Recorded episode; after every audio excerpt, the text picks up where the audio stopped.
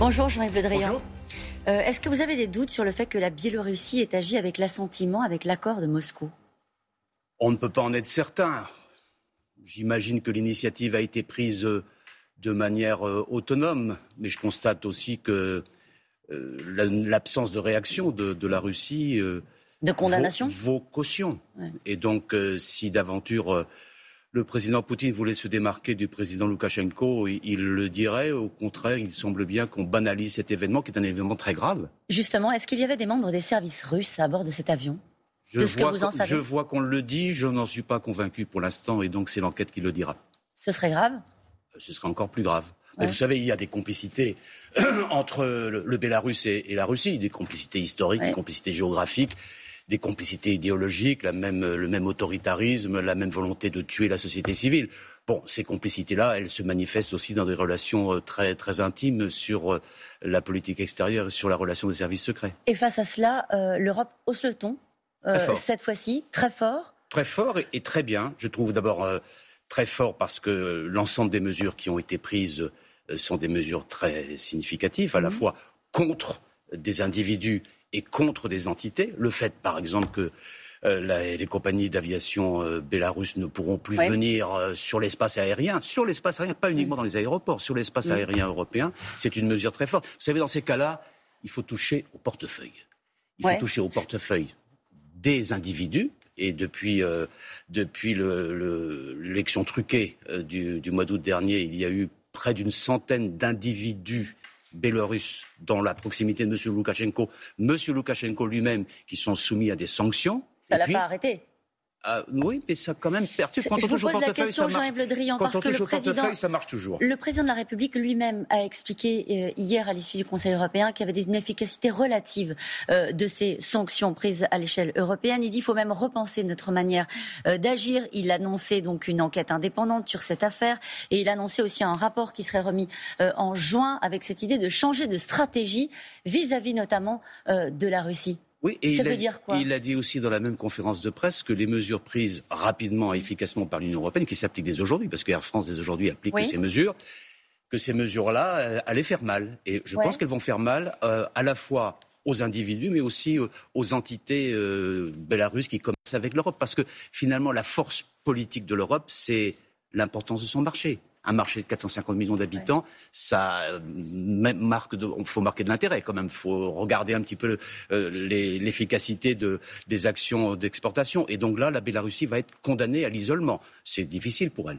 Qui peut recadrer Poutine, Jean-Yves Le Drian?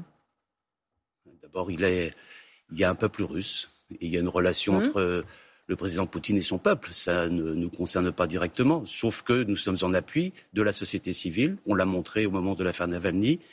Et puis que sans doute, nous sommes arrivés euh, à, à un moment de vérité dans la relation avec la Russie. Ça veut dire quoi J'avais eu- j'avais l'occasion de de vous- hier, j'ai pas compris. J'avais eu l'occasion de vous dire ici, Oui. il y a un mois, euh, qu'on constatait euh, une triple dérive de, la, de la Russie, une dérive autoritaire interne, une dérive d'intimidation externe, et finalement la complicité avec la- le Bélarus euh, en est une preuve supplémentaire, et puis la volonté d'intrusion pour euh, essayer de miner euh, les euh, démocraties Ça euh, européennes. Ça fait beaucoup.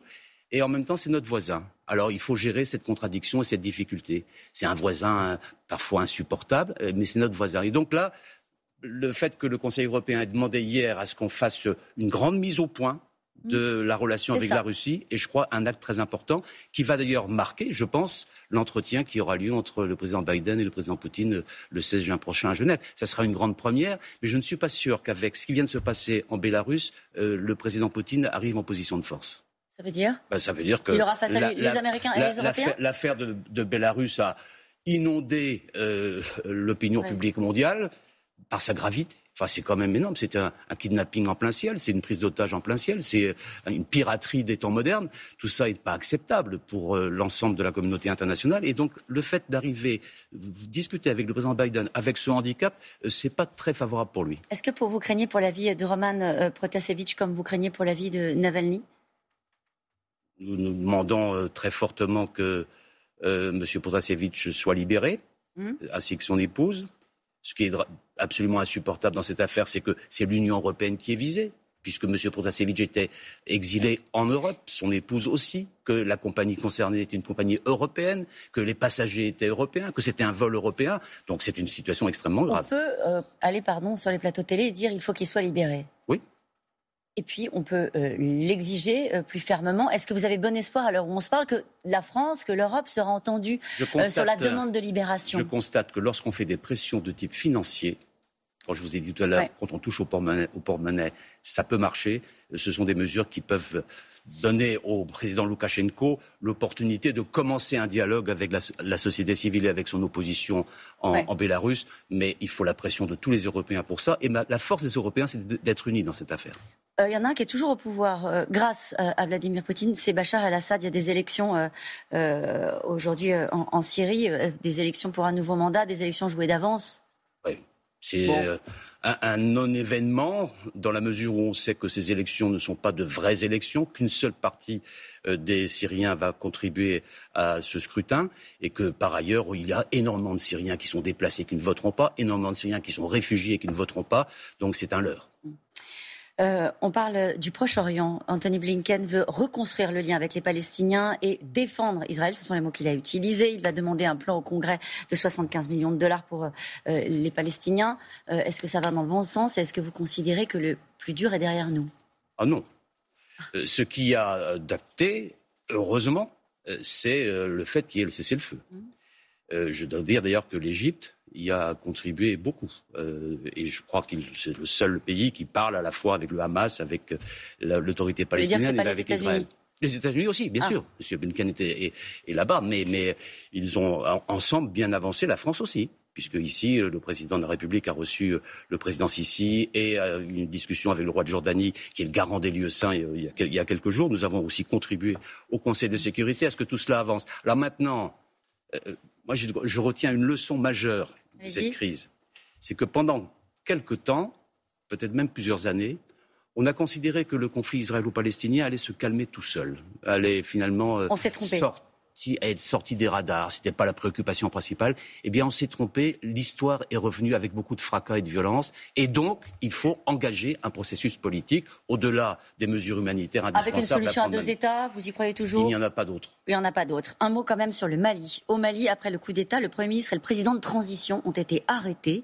Euh, vous demandez leur libération. La situation n'est plus sous contrôle sur place le Conseil de sécurité va se réunir tout à l'heure à notre demande sur le sujet il est inacceptable que le président de la transition, M. Nbao, et que le Premier ministre, M. Wan, soient aujourd'hui euh, emprisonnés dans une garnison. Mm. Et donc, euh, il y a une médiation qui a été initiée par les pays africains du voisinage, euh, qui a commencé aujourd'hui. J'espère qu'elle aboutira. Si elle n'aboutit pas, nous prendrons des sanctions contre tous ceux qui empêchent le processus de transition de se développer. Sanctions pas uniquement nous, mais aussi les États africains l'ensemble des acteurs, parce qu'il y a une transition qui doit aboutir au mois de mars. Il faut qu'elle aille jusqu'à son terme. Il y a un otage français euh, au Sahel, il s'appelle euh, Olivier Dubois. Est-ce que vous avez des preuves de vie? Il y a un otage français euh, au Sahel qui est un journaliste. vous savez que j'ai affaire à ces enjeux d'otage depuis longtemps et j'ai toujours été de la plus grande prudence et je ne me suis jamais exprimé sur le sujet et ça a permis la libération. Ça ne veut pas dire que vous agissez pas? Je vous ai dit ce que je devais dire. Merci beaucoup Jean-Yves Le Drian d'avoir été notre invité ce matin.